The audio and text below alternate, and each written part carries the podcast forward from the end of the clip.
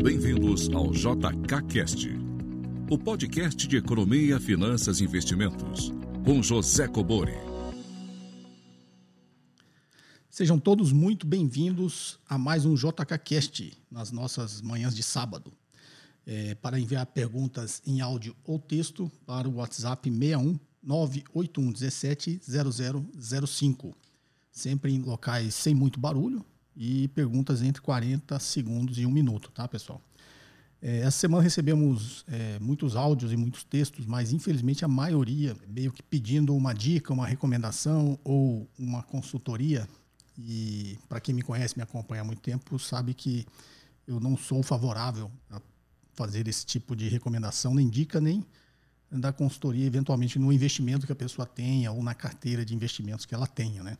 Então tem muitas perguntas vindo nesse sentido, tá, pessoal? E eu explico o porquê que eu não gosto de fazer isso. Acho que o último vídeo eu até falei uma frase parecida, que o investidor geralmente, quando ele ganha, é, tem rentabilidades, né, ganha, é, atinge um retorno aí satisfatório, ele sempre acha que o mérito foi dele. E quando ele perde, ele sempre acha que a culpa é dos outros. E geralmente nesse mundo de investimento é quem deu a dica, quem recomendou, ou quem aconselhou, ou quem eventualmente assessora essa carteira de investimentos.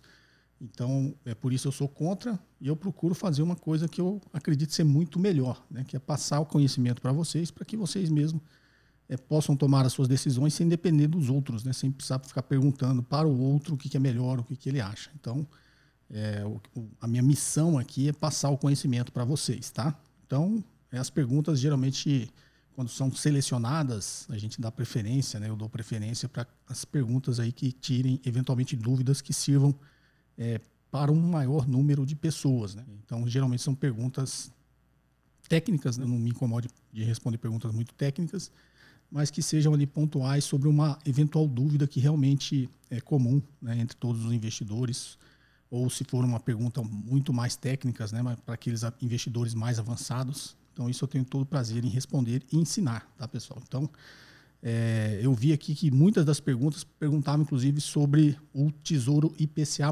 que é a nossa NTNB, um pagamento de cupom semestral. Então, vou explicar agora essa primeira parte, é como funciona a precificação de uma NTNB e como que ela é a regra de uma NTNB, que é o Tesouro IPCA+, que eu acho que vai responder aí é, essas, esses pedidos aí, né, de, de, esclarecimento dos títulos aí que as pessoas estão carregando, eventualmente enviar essas perguntas. Então vamos lá. Uma NTNB é uma nota do Tesouro Nacional Série B. A Série B quer dizer que ela é indexada ao IPCA, que é o Índice de Preços ao Consumidor Amplo, que é o índice oficial que mede a inflação no Brasil. Então, quando você fala uma NTNB, você está comprando uma NTNB, é, o Tesouro IPCA+, né, uma NTNB com pagamento de cupom semestral, você está comprando um título que se você carregar até o vencimento, você vai receber toda a inflação acumulada, ou seja, todo o IPCA acumulado nesse período. Então, se você comprar uma NTNB para daqui 10 anos e você levar até o vencimento daqui 10 anos, você vai receber todo o IPCA acumulado nesses 10 anos, mais os juros que você contratou. Então, quando você vai comprar um tesouro IPCA, é, geralmente tá assim, é, IPCA mais 2, IPCA mais 3, depende do momento que você está comprando. Né? Então, esse IPCA, a inflação que você vai receber, e o mais 2 nesse exemplo seria quando vencer, você vai receber toda a inflação acumulada mais 2% ao ano. A taxa está sempre expressa ao ano, tá, pessoal? Então, é, é um título que as pessoas compram visando o quê? Se proteger da inflação. Então, independente do que acontecer, né, se a inflação disparar, você vai receber toda essa correção pela inflação.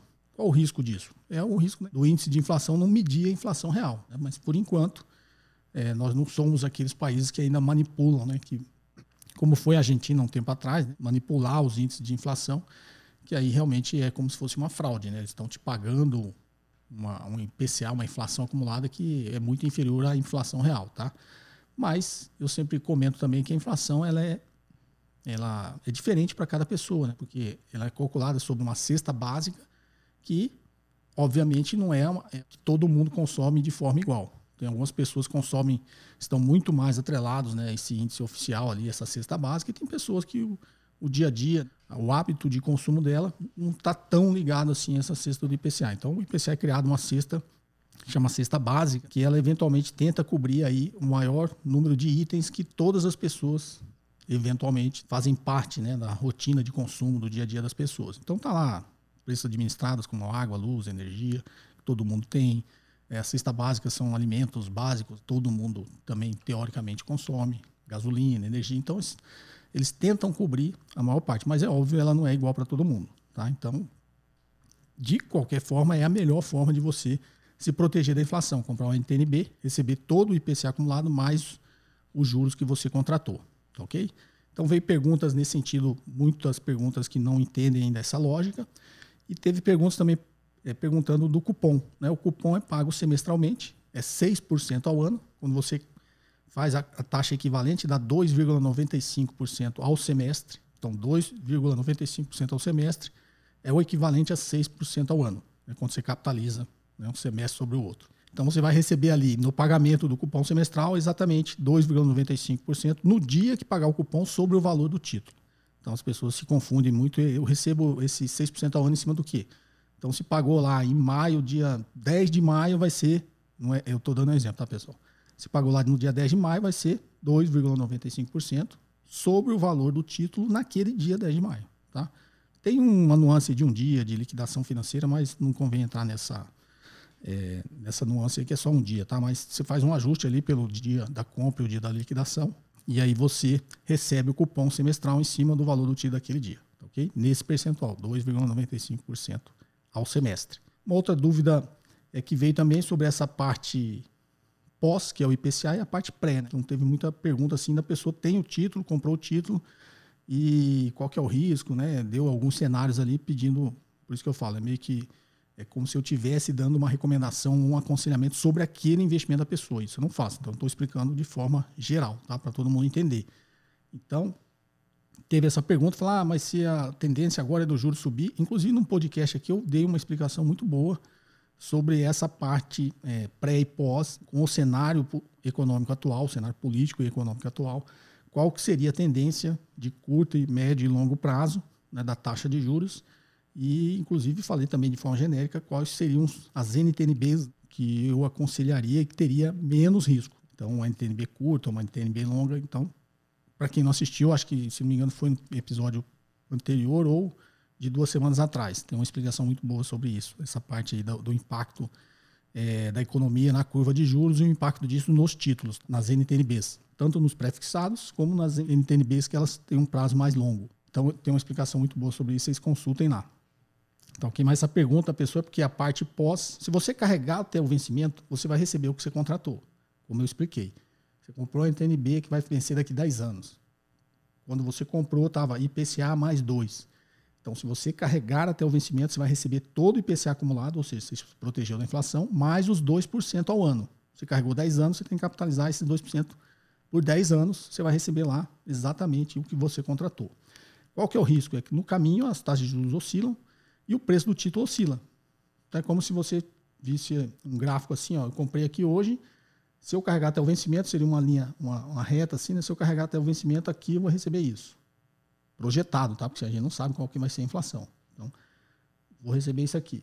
Só que até ele chegar lá, esse preço ao longo do caminho, ele vai oscilar porque a taxa juros oscila. Então é como se ele fosse oscilando, oscilando, mas lá no vencimento você vai receber o que você contratou.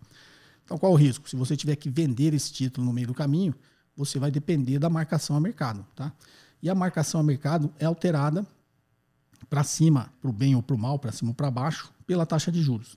Então, digamos que você comprou esse, nesse exemplo IPCA mais 2%. Se a taxa subir, o preço do título vai cair. Né? Isso aqui eu já expliquei várias vezes aqui, porque a precificação do título, a taxa de juros está no denominador, então se a taxa de juros subir, o preço do título cai. E o inverso é verdadeiro. Se a taxa de juros cair, o preço sobe. Como a taxa de juros está muito baixa, é, a probabilidade maior é que a taxa suba e não caia. Pode cair? Pode.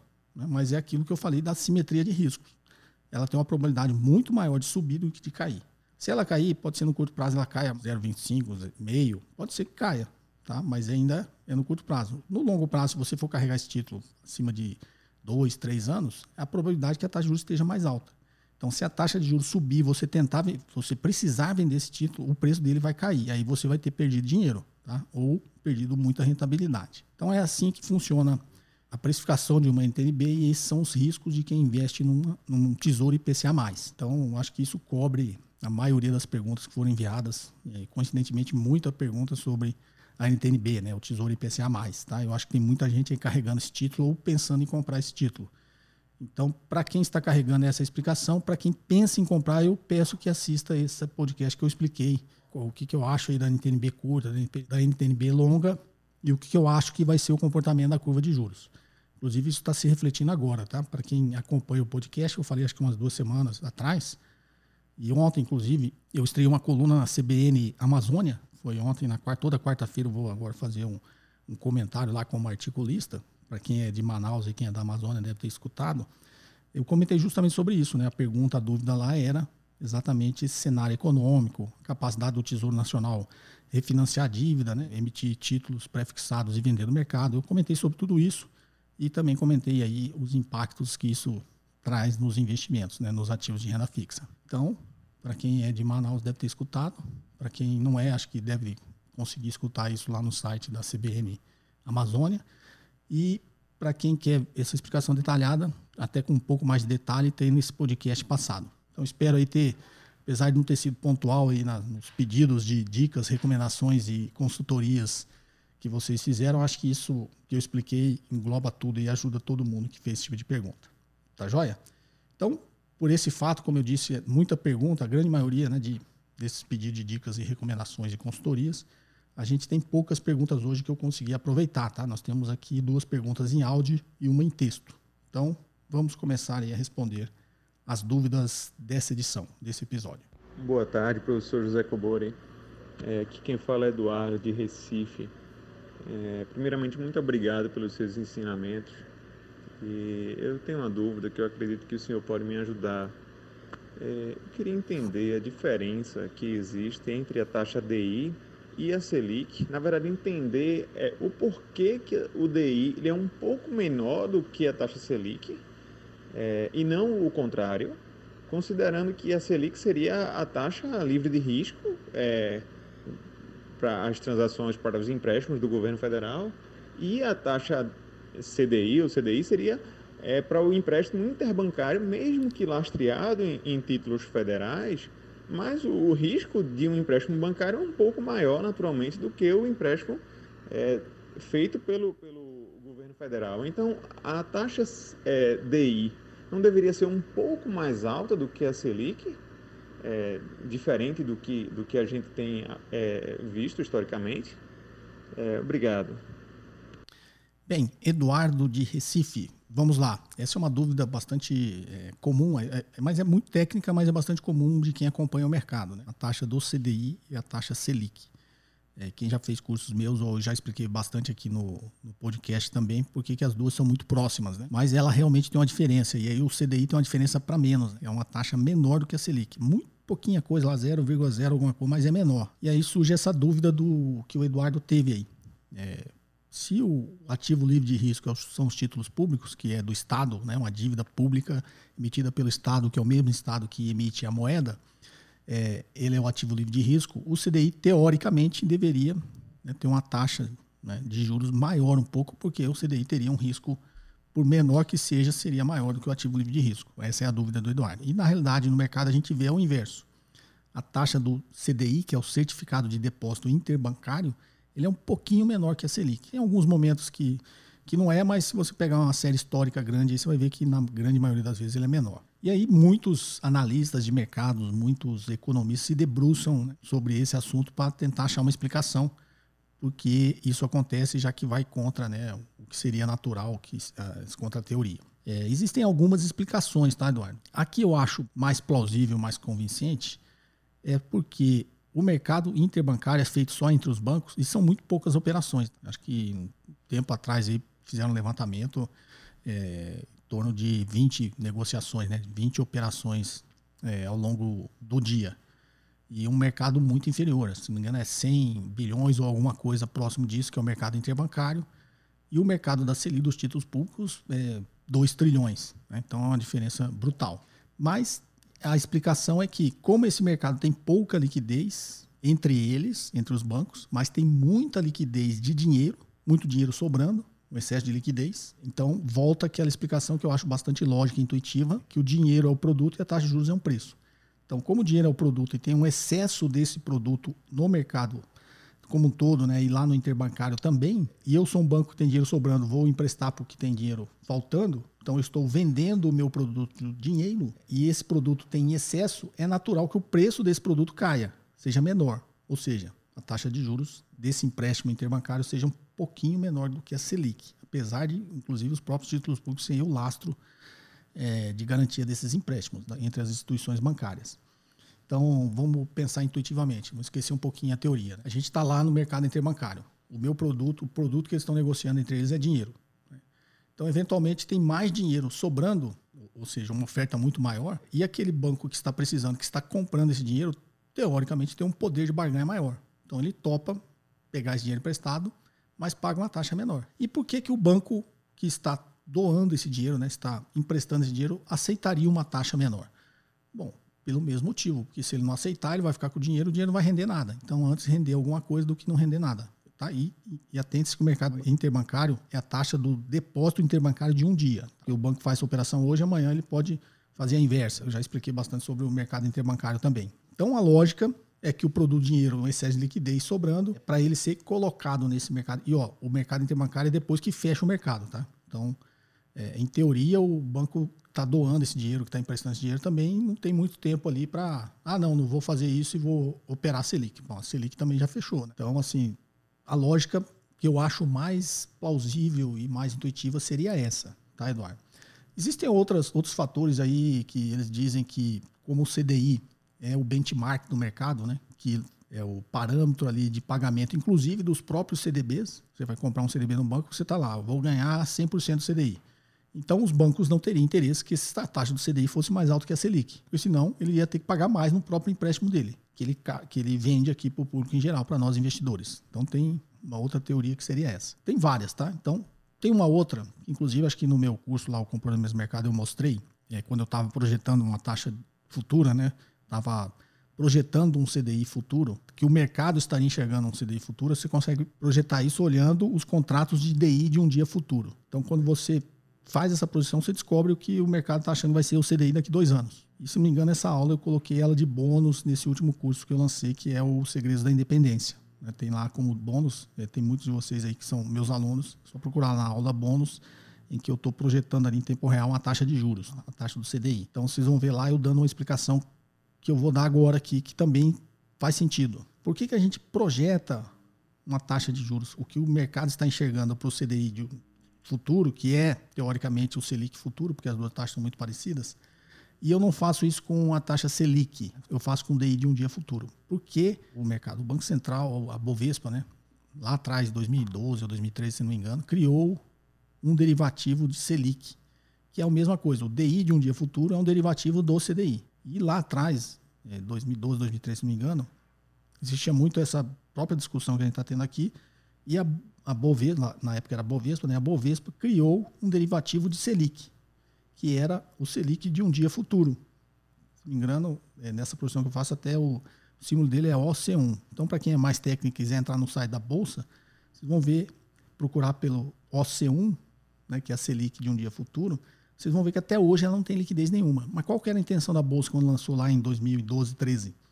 Era que esse contrato tivesse bastante liquidez, e aí você teria um contrato de Selic de um dia futuro com bastante liquidez e um de um DI de um dia futuro com bastante liquidez. Se eles descolassem muito, distorcessem muito, abrissem muito essa taxa entre os dois, ele ia abrir uma oportunidade de arbitragem. Os, os agentes de mercado iam começar a arbitrar. Eu já expliquei também que é arbitragem. Né? Compra o mais barato e vende o mais caro. Se os dois têm que ser muito próximos, você começa a comprar e vender um, compra um e vende o outro. O mercado vai fazendo isso, compra um, vende outro, compra um, vende o outro, até que essa taxa começa a estreitar, né? começa a fechar de novo e ela volta a ser muito próxima.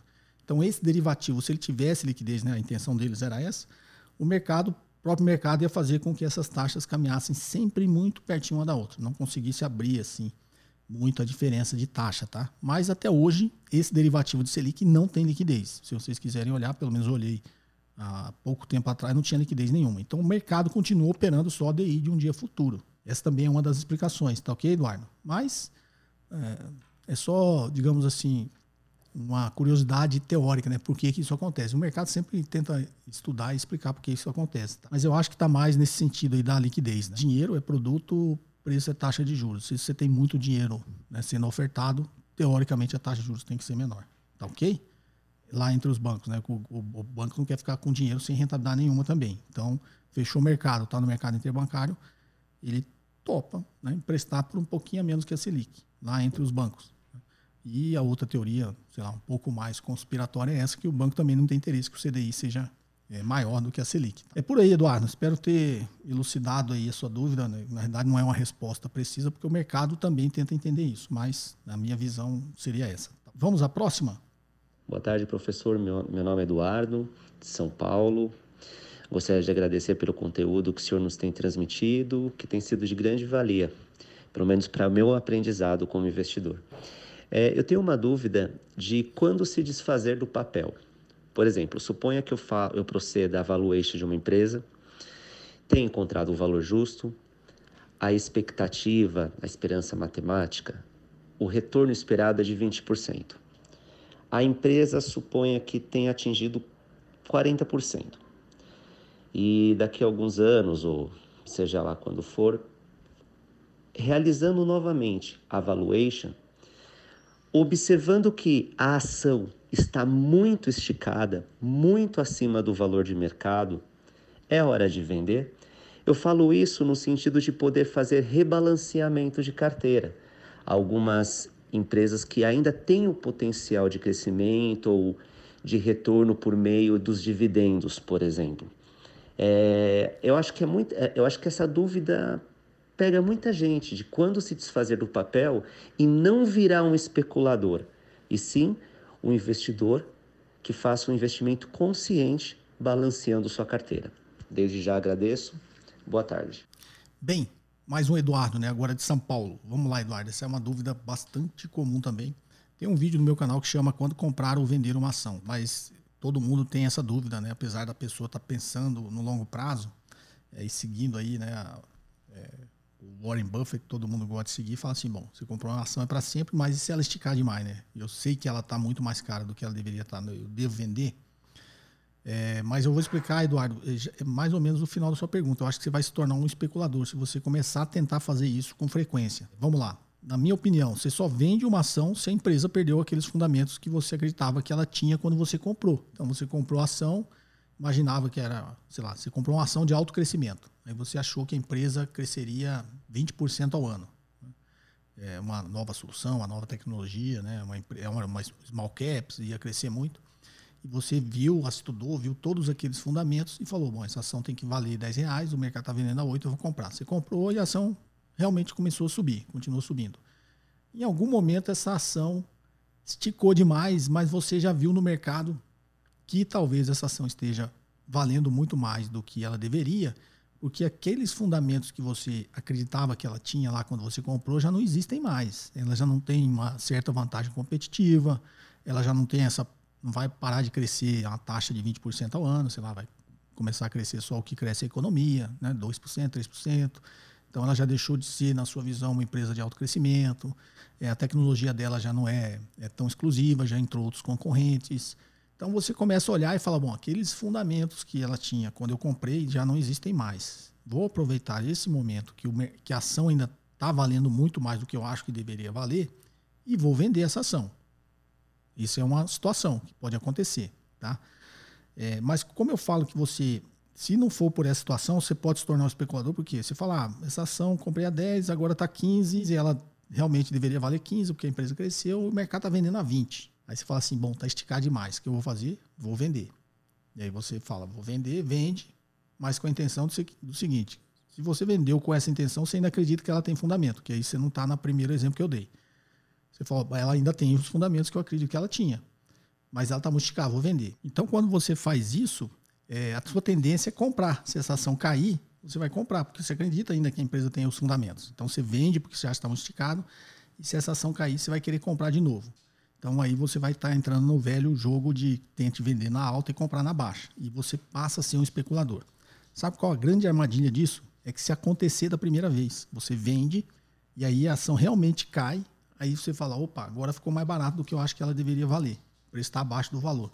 Aí você vai lá e compra. Então, se isso acontecer realmente, e isso der certo da primeira vez, você vai ter uma tendência de continuar fazendo isso. E aí, toda vez que a ação esticar, você vai querer vender. E aí, numa dessas, ela vai esticar, vai vender, não vai cair de novo. Aí ela vai continuar subindo. Aí você vai ficar com aquele sentimento de, puxa, não devia ter saído, a ação continuou subindo. E aí você vai lá e compra. Ela continua subindo, você compra de novo, porque você fala, vai continuar subindo, eu não quero ficar fora disso. Vai que ela dispara, né? E eu vou ficar de fora da festa, não. Aí você vai lá e compra.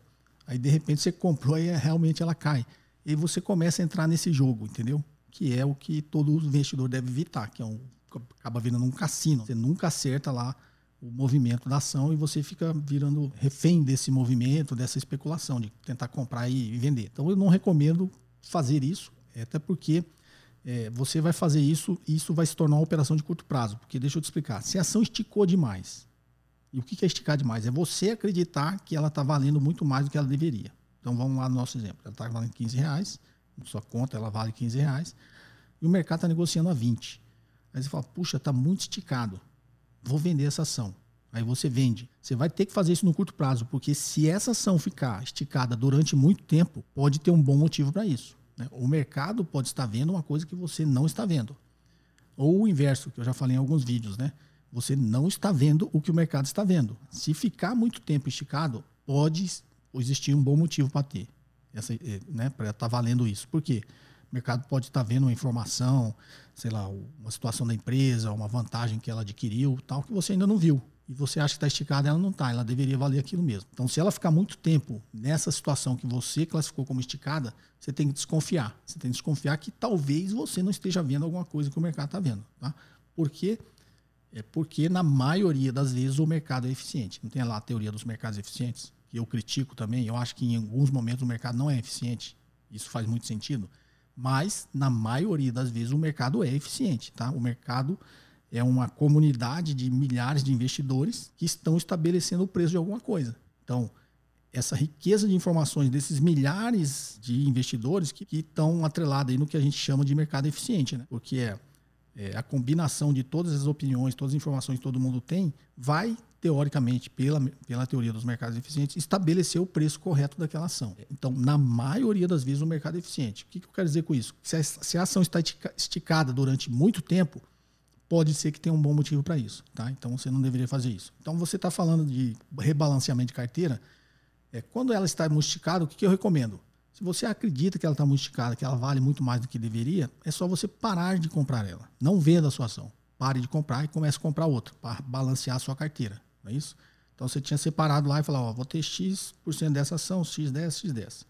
Tá tudo correndo normal, continuo comprando essa proporção. Opa, essa aqui esticou demais. Eu acho que ela esticou demais. Ou seja, o mercado está com um preço muito acima do valor. O que, que eu faço no próximo aporte? Eu não, não compro nada dessa e começo a comprar das outras. Dessa forma, você está rebalanceando a carteira também, sem vender nenhum ativo. Tá ok? Essa é a minha recomendação, tá, Eduardo? Espero ter te ajudado. Não caia nessa armadilha de achar que está esticado e vender ação, tá? Só vendo uma ação quando a empresa perder os fundamentos que você acreditava que ela tinha quando você comprou essa, essa ação, tá? Essa é a minha recomendação. Tá joia? Espero ter te ajudado. Forte abraço. Bom, tem mais uma aqui em texto, então deixa eu ler. Prezado professor Cobori, meu nome é João e falo de Brasília. Sou consumidor de todos os seus conteúdos. Por favor, gostaria que nos explicasse as seguintes dúvidas. 1. Um, como faço para calcular o beta da minha carteira composta por 25 ações? 2. Se encontrar um beta para esta carteira de ações maior do que 1, um, significa que minha carteira obrigatoriamente vai subir mais do que o índice Bovespa, se ao longo do tempo este índice subir? 3. Isso é garantido ou é apenas teoria? Observação, dúvidas sobre o significado do beta, página 31 do seu livro Análise Fundamentalista. Obrigado pelos conteúdos úteis, João. Bom, João, vamos lá.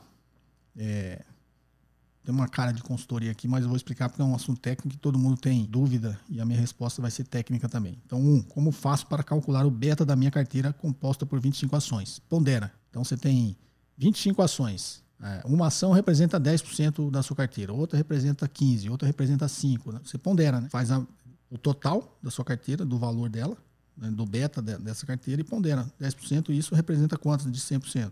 5% representa quanto? Um cálculo simples, tá? Ponderação. Dois, se encontrar um beta para esta carteira de ações maior do que um, significa que minha carteira obrigatoriamente. Não, nada no mercado é obrigatoriamente. Isso é uma teoria, é uma interpretação, até porque o beta você está olhando o passado. Nada garante para você que o passado vai se repetir no futuro, exatamente igual. Então o que é o beta? É uma regressão linear que você viu a variação da sua ação em comparação à variação do mercado, do Ibovespa. Então, quanto sua ação variou em relação à variação do Ibovespa, do, do índice Ibovespa. Então, isso é passado. Não quer dizer que a partir de hoje que você comprou que isso vai continuar acontecendo. Ou seja, mas é uma referência. Né? Você tem lá uma referência de quanto esse ativo varia em relação ao mercado.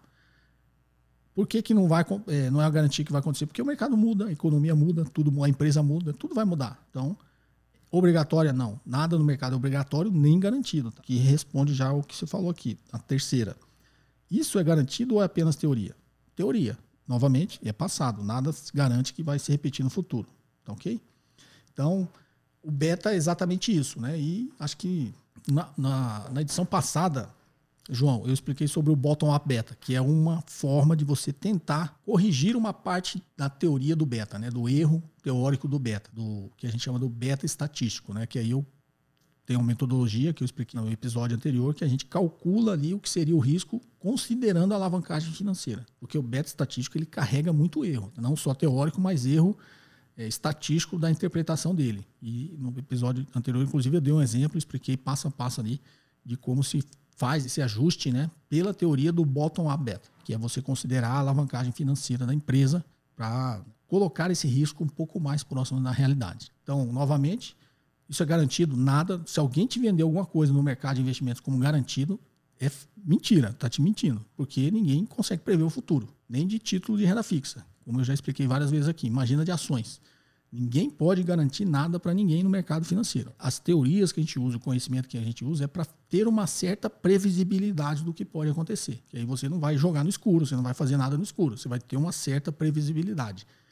Isso obrigatoriamente vai acontecer? Não. Então, nada no mercado vai obrigatoriamente acontecer. Nada no mercado é garantido. Tá? Você tem que ter isso em mente. Se alguém está te vendendo isso, é mentira. Esse, seria o meu conselho. Né? E hoje, infelizmente, é o você mais vê aqui na internet, né? nas redes sociais, no YouTube, no Instagram, você vê as pessoas prometendo um monte de coisa que a gente sabe, pelo menos para quem tem né, um certo conhecimento, você sabe que aquilo é uma forma de tentar te vender alguma coisa. O vídeo da semana passada eu falo exatamente sobre isso. Né? Os vendedores de histórias de investimento. Eles sempre apelam para o quê? O investidor? A ganância. Que é muito fácil, né? O cara não é investidor, não tem experiência, não conhece ações, não sabe, não sabe nada de investimento. Aí ele abre um videozinho. Tá lá o cara num carrão, mostrando um gráfico prometendo para você que vai te ensinar a ganhar X reais por dia. Como se isso fosse fácil, né? Como se isso fosse garantido. E aí a maioria entra nessa aí. Tem várias reportagens que saiu semana passada sobre day trade de novo, tá? Saiu lá um estudo que 99, tantos por cento perde dinheiro fazendo day trade. Mas tem centenas de cursos aí sendo vendidos. Você vê aí na internet aí, geralmente são propagandas vendedores de, de promessas aí um pouco mais apelativas. Então te mostra um gráfico, fala que você vai ganhar mil reais por dia, não sei o quê, vai te ensinar uma técnica. É, primeiro, isso eu sempre brinco, né? Se isso fosse fácil, não existia desempregado e não existia pobre no mundo. Tá? Então, os estudos aí mostraram de novo, mais de 99% das pessoas perdem dinheiro, tá ok? E dos que ganham, se não me engano, esse estudo que eu vi agora, e dos que ganham, ganham menos de 100 reais por dia. Na média, tá? Tô falando na média. Então, mais de 99% perde dinheiro. Desses menos de 1% que ganham, ganham menos de 100 reais por dia em média. Se você fosse um eletricista, você vai ganhar 200 reais de diária em média por dia.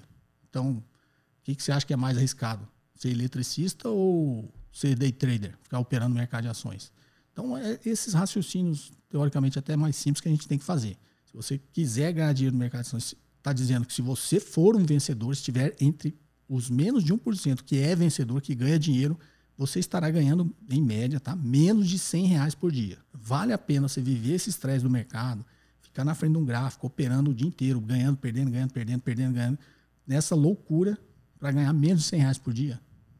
Se você achar que vale, que esse estresse para você é bom, faça. Só que saiba que tem maneiras muito menos estressantes de se ganhar dinheiro, com muito menos risco, com muito mais previsibilidade em que você ganha muito mais de 100 reais por dia, mesmo é, sendo um autônomo, como eu dei o exemplo aqui. Acho que até um, um, servente de pedreiro ganha mais de 100 reais por dia, tá?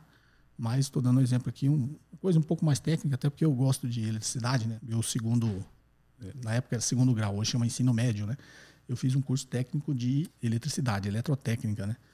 Então, eu gosto de ser, as coisas elétricas em casa eu costumo arrumar, não chamo ninguém. Só quando é uma obra muito grande, eu até reformei o reformei não, construí um estúdio aqui em casa agora, e aí eu contratei um eletricista, tal, por isso que eu estou falando, né? E a diária dele é bem mais de 200 reais por dia. E ele trabalha muito mais tranquilo, sem esse risco do mercado financeiro. Então, esse é o meu conselho. É, e esse foi o episódio de hoje. Espero ter ajudado vocês novamente. Envie perguntas, tá? Tente enviar perguntas assim com dúvidas realmente, não pedindo dica, dicas, né? recomendações, é, consultorias, né? Tem muitos que mandam abre a carteira de investimento dele, quer que eu fale o que, que ele tem que fazer e tal. Isso eu não, não faço, não é porque eu não quero. Tá? Como eu disse, é óbvio que eu não quero, né? Mas não é porque eu sou um cara chato, não quer fazer, não. É porque eu acredito que eu não estaria ajudando se eu fizesse isso. Eu ajudo muito mais transmitindo o conhecimento que fará com que vocês tomem as decisões sozinhos, tá? Até porque vocês veem que eu tenho muitas críticas no mercado, estaria fazendo a mesma coisa que os outros. Se eu começasse a dar dica, recomendação e falando o que as pessoas devem fazer. Aqui falo muito mais do que as pessoas não devem fazer, baseado na experiência e na ciência, na teoria nas pesquisas e na história, né, do que acontece, tá ok? Geralmente, quando a pessoa está embarcada nesse momento, ela acha que você é um estraga-prazer, é um pessimista, não sei o quê. Eu tenho certeza, deve ter milhares de pessoas que passam no meu canal ver eu falando isso. É, geralmente, aquele cara nunca fez nada no mercado financeiro, fez um curso de três dias de análise técnica e ele já se acha o gênio do, das finanças que vai ganhar de mercado. E ele olha para mim e fala: esse cara aí não sabe nada. E aí o cara que fez né, um curso de três dias é o que sabe tudo. E esses caras nem escuta o que a gente está falando para ajudar. Né? Mas geralmente essas pessoas acabam, infelizmente, descobrindo a realidade da pior forma possível, perdendo dinheiro, tendo prejuízo. Infelizmente, muitos perdem o dinheiro que não tem, perdem o dinheiro da família, perde dinheiro da esposa, perde dinheiro do filho, perde dinheiro dos pais. Eu conheço muitos que fez isso. Se alavancou, pediu dinheiro emprestado no banco, é, vendeu o carro, tem doido aí que vende a casa, que é aquela armadilha, né? Ele faz a operação e ganha. Ele fala, puxa vida, dá para eu dobrar o capital todo mês. Aí que ele, a ideia brilhante que a pessoa tem, vender o patrimônio que ela tem para operar mercado. Tem muita gente que faz isso. Vende apartamento, vende carro, vende tudo que tem, ou toma dinheiro emprestado no banco, pega dinheiro do cheque especial, pega dinheiro do pai, da mãe, pega o dinheiro da esposa, tem muitas histórias no mercado, se vocês pesquisarem, que falam aí como a vida das pessoas se estragam, né? Tem um prejuízo muito grande, estraga família, casamento, estraga muita coisa, tá, gente? Então, é, não entrem, né? não sejam guiados pela ganância, é, não acreditem em promessas fáceis, milagrosas, porque não existe. O mercado financeiro existe há centenas de anos. Né? Lá no Japão começou há 500 anos atrás, já existia o mercado futuro de arroz. Então você imagina, o mercado existe há quanto tempo? E essas histórias sempre acontecem. Será que é o cara que chegou agora, que é o gênio, que vai né, bater o mercado? Isso não existe, tá, pessoal? Então, um conselho aqui de quem realmente quer ajudar, né? E geralmente é o chá da história. Prestem bem atenção no que vocês fazem. Não acreditem em nada que pareça ser muito fácil, tá ok? Porque nada é fácil, muito menos no mercado financeiro. Tá joia? Então vamos ficando por aqui. Novamente, áudios e textos para as dúvidas e perguntas para o WhatsApp 61 981 17 0005. Foi um prazer estar com vocês e até o sábado que vem. Forte abraço. Você ouviu mais um episódio de JK Cast, o podcast de economia, finanças e investimentos com José Cobori.